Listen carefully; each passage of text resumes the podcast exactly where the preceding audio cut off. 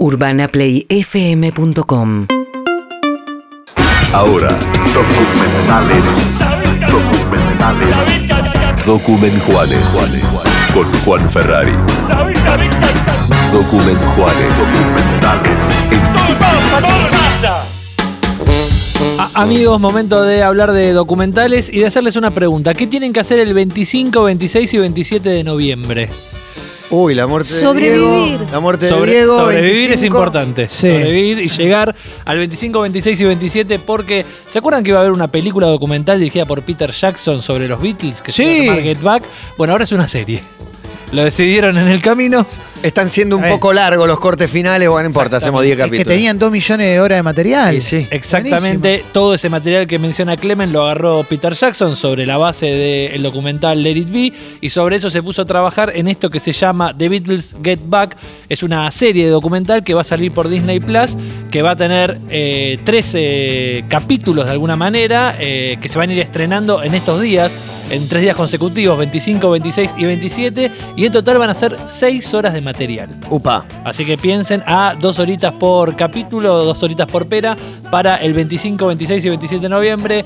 Los que pudimos ver Claro. algún avance. ¿Qué es mejor? Redes. Seis capítulos de una hora, tres capítulos de dos horas. Porque recién Martín, sacamos la cuenta, eran cuatro horas lo que produjo, Sí. dividido en ocho capítulos de media hora. Claro.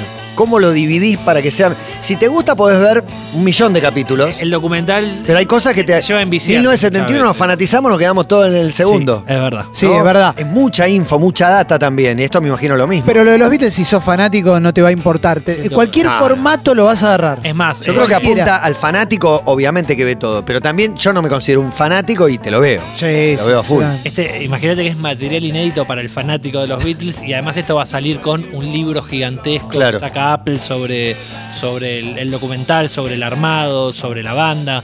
Así que esta es la noticia que traigo del mundo documental. Tiene que ver con los Beatles y con estas fechas de noviembre, 25, 26 y 27. Atentos que al final se estrena como una serie de tres episodios, la nueva de Peter Jackson. Nos vamos a ir a las recomendaciones. Bien. Hoy traigo un poco de todo. Lo primero, algo muy gil, muy chiquitito, pero que me hizo reír bastante y que hay que encontrar por ahí.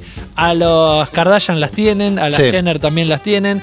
Y no sé si recuerdan, eh, hace un tiempo les hablé de una plataforma de streaming que no anduvo, de hecho, no sé si ya no cerró, que se llamaba. eh, eh, uy, ahora se me fue si es. eh, es como la abreviatura de Quick Bites, de pequeños bocados. Es una plataforma que sacó uno de Vine. los. Quit, Cubit, Quit. no era Cubit. No, No, no, Qubit Qubit es de acá, Qubit es de acá. se Pensé que Vine, los videitos cortísimos de. no, estos son siete capítulos segundos. de 5 minutos. Es creada por Jeffrey Katzenberg, que es el es uno de los de los de Pixar. Es uno de los creadores de Pixar junto a eh, Steve Jobs y ese grupo. Él era como el ingeniero. Trajo una movida nueva en cuanto a plataforma de streaming. Y el jeite de esta plataforma era que los capítulos son muy cortos. Los capítulos duran 5 minutos. Y en este caso hay una serie documental que es un mockumentary, un falso documental, que es la historia de Kirby Jenner. Kirby Jenner, ¿quién es? El hermano mellizo de Kendall Jenner.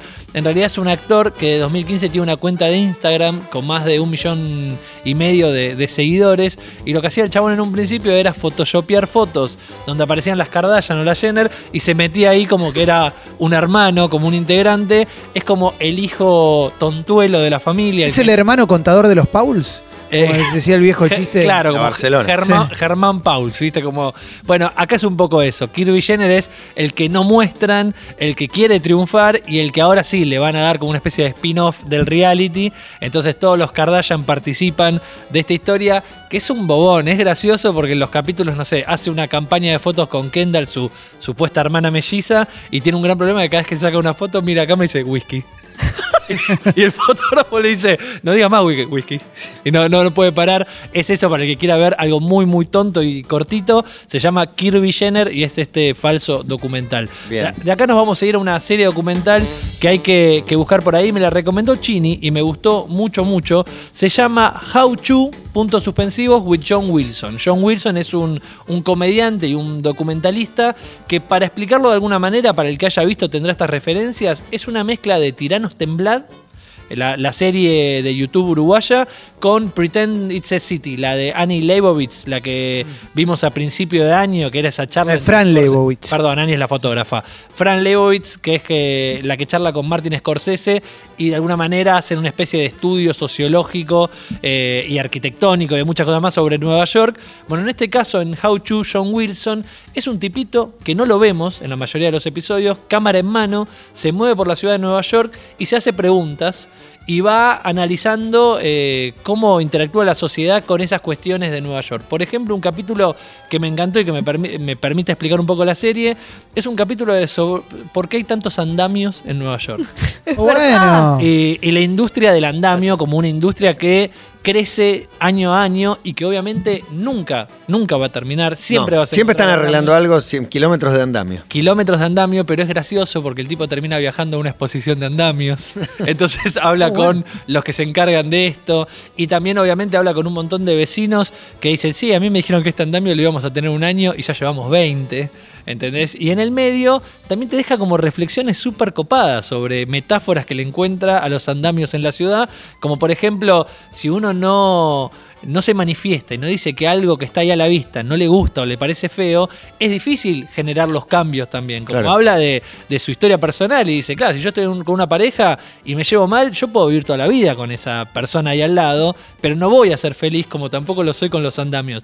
La verdad que hay de todo en la serie porque un episodio es eh, cómo sostener una conversación corta con alguien en la calle, o sea, cómo charlar con alguien que no conozco, otro tiene que ver con esto, otro tiene que ver con cómo hacer un risotto, pero en el fondo siempre guarda historias o eh, encuentra historias por la calle y está contado de una manera muy graciosa.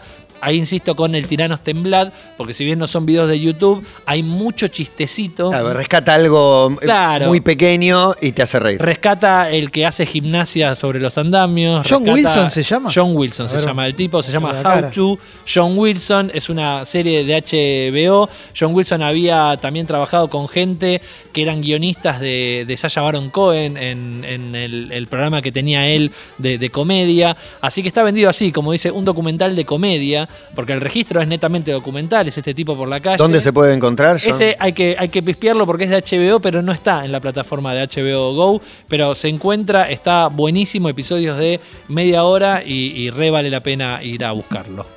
Y la última recomendación de hoy. de, nu- de nuevo el nombre. How to John Wilson. Ok, como- ahí lo buscamos. Arranca con esto de cómo hacer, viste, como cómo eh, distintos tipos de cosas, pero aparece este John Wilson que es un capo total y que me- se convirtió en nueva referencia para buscar sus contenidos. Así que como les decía, por un lado tenemos Kirby Jenner, esta parodia, este falso documental sobre un hermano mellizo de Kendall Jenner, parte de la familia Kardashian. Después tenemos a How to John Wilson, que lo recomiendo muchísimo. Y por último, ayer Clemen mencionó algo, hoy vi a la mañana en Netflix Romper los Límites, la ciencia de nuestro planeta. Es un documental narrado por David Attenborough y el protagonista es un científico sueco que se llama Johan Rockström. Lo que me gusta de- del documental, y Clemen, acá ayúdame a, desarrollar algunos conceptos, obviamente. Claro. Qué mala onda. Re mala onda. No, no me metas en tu sección. No, Ah, sí, sí, lo- obvio. los invito obviamente a que lo vayan a ver porque yo no voy a explicar lo que explica un científico, pero en grandes eh, rasgos lo que quiero destacar es que lo que se está hablando con romper los límites es que la naturaleza y nuestro planeta tienen un límite y hay algo antes del límite que es el punto de inflexión y que en algunos casos ya estamos en ese punto Claro. de inflexión y que de ese punto de inflexión una vez atravesado no hay vuelta atrás. Algo que lo venimos charlando mucho. El tipo es un referente hace 60 años. O sea, cuando, cuando no estaba de moda todos estos temas, el tipo Claro, el que siempre lo recorría el mundo, claro. David Attenborough. Sí. Sí, es un, muchos documental, documentales del tipo. es un documental que es corto y que desde. Dura una hora diez. Sí, es cortito. y, y con data muy didáctica te dice dónde estamos parados, en cuánto se pudre todo, que es mañana, qué podemos hacer para cambiar. Claro, la premisa es que no se trata de- del planeta, sino que se trata de, de nosotros. Tiene una mirada de alguna manera positiva también cuando explica que durante 10.000 años, en un periodo que se conoce como el Holoceno, todo estuvo bastante estable. La temperatura estuvo estable, se movía más o menos un grado. Entonces, como que todo ese proceso ahora ya no existe. Ahora sí entramos en otra etapa que se llama antropoceno. Y acá es donde empezamos a ver que los límites empezaron a, a- a cambiar o cada vez estamos más cerca de estos puntos de inflexión en distintas cuestiones. Obviamente, una que venimos escuchando mucho es la temperatura, Cambio climático. el derretimiento de los polos, eh, pero también obviamente la cantidad de especies que se perdieron. Y hay una explicación, por ejemplo, muy interesante y muy didáctico. El documental me parece que es muy didáctico por cómo explica todo eh, sobre el Amazonas, por ejemplo. Algo también venimos hablando muchísimo, pero cómo el Amazonas pasó de ser nuestra principal aliada a poder ser un enemigo. Eh, es- Claro, sí, la- eh, y, y las causas de las sequías y las inundaciones, que están totalmente relacionadas también, siempre sí. hablando del clima. No, juega con el golpe bajo, si ves un par de científicos que ya no saben cómo decir, como por favor, sí, ya lo dijimos. frenemos. Me, me entendieron, me creyeron, pero no hacemos nada. Te, Sí. freno ahí, te freno ahí un segundo por algo que dijiste, para, para, para que no quede tan atrás, cuando dijiste lo del Holoceno. Ahora estamos en esto que decías del Antropoceno, es la era en la que el hombre es el principal factor de modificación del, del planeta en el que vivimos, que es algo que arrancó en la revolución industrial, pero desde 1945 para acá se aceleró muchísimo y nosotros somos el principal agente de Sí, cambio para Mientras mal. se duplica la población mundial, no sé cada cuántos años, pero Sí. cada pocos. Exactamente. En el documental hay testimonios de científicos que estudian el Amazonas, científicos que estudiaron en su momento Groenlandia, y lo que dicen es, mirá, yo cuando vine en la década del 70, esto estaba de tal manera, y, dice, y ahora realmente no, no es lo mismo. No es lo mismo en el caso de Amazonas, dice, por obviamente la, la actividad, por cómo en un montón de suelo habitable se empezó a, realizar actividad ganadera, agrícola, eh, explica cómo de alguna manera está cambiando esa biodiversidad con la extinción de un montón de especies, y también dice, en un momento vamos a dejar de decirle selva amazónica para pasar a ser una sabana. Dice, y una sabana es otra cosa, tiene otra, otras cuestiones. Entonces, la verdad que vale la pena buscarlo. Se llama Romper los Límites, la ciencia de nuestro planeta. Es uno de los últimos documentales que estrenó Netflix y que lo tiene ya en sociedad a David Attenborough hace bastante. Pero en este caso me parece que, como decía Clemen, hay unos eh, científicos que sin golpe bajo y con mucha claridad explican cosas de las que venimos charlando, pero que acá están muy bien narradas en una hora y diez de documental. Te plantean a diferencia de otras, viste que siempre está la gacetilla de si no hacemos nada en el 2050 se acaba, te ponen números que no se sabe, no se Siempre hay un deadline. Claro, plantean ellos periodicidad, mojones, o sea, como Y, momentos. En algún momento van a los números. Entonces dicen, por ejemplo, ahora no recuerdo bien exacto sobre qué punto es, pero hablan de que sobre los límites, ¿no? Y este punto de inflexión, hay un punto de inflexión que está en 1.5 y a- en este momento estamos en 1.1. Y, y- y que llegar a ese 1.5 es un nada. pestaneo. O sea, como no, no Claro. cuesta nada. Sí, to- todo, todo se trata de que no lleguemos a subir la temperatura a 2 grados. Eso Sí. es como lo- eh, la, la Con lo cual, que, que el nivel del mar no suba dos metros. Exactamente. digamos. Desaparece una cantidad de ciudades tremendas. que no se derritan los hielos, que, Claro. que no, que Groenlandia no se están desaparezca. derritiendo de todas Sí, maneras. Tema obvio. es no acelerar. Exactamente. Y, y enfoca sobre algo que ya nos olvidamos porque está, está la pandemia, pero un mes antes de la pandemia fueron los incendios de Australia. Claro. Que es terrible lo que te muestran esos incendios, que tiene que En ver con esto, con la acción claro. de, con la acción del hombre sobre el planeta. Sí, y también hay ejemplos muy claros. El científico sueco cuenta que el pico de una montaña en Suecia, que era como el pico nevado y que siempre era el pico más alto de, su lugar, eh, hoy ya no lo es, obviamente, por el derretimiento. Dice, bueno, lleva esto a otras escalas. Lleva esto a Groenlandia y lleva esto después a los polos. Llévalo esto directamente a, la Antártida, por ejemplo. Entonces es eh, muy interesante eh, romper los límites, la ciencia de nuestro planeta. UrbanaPlayFM.com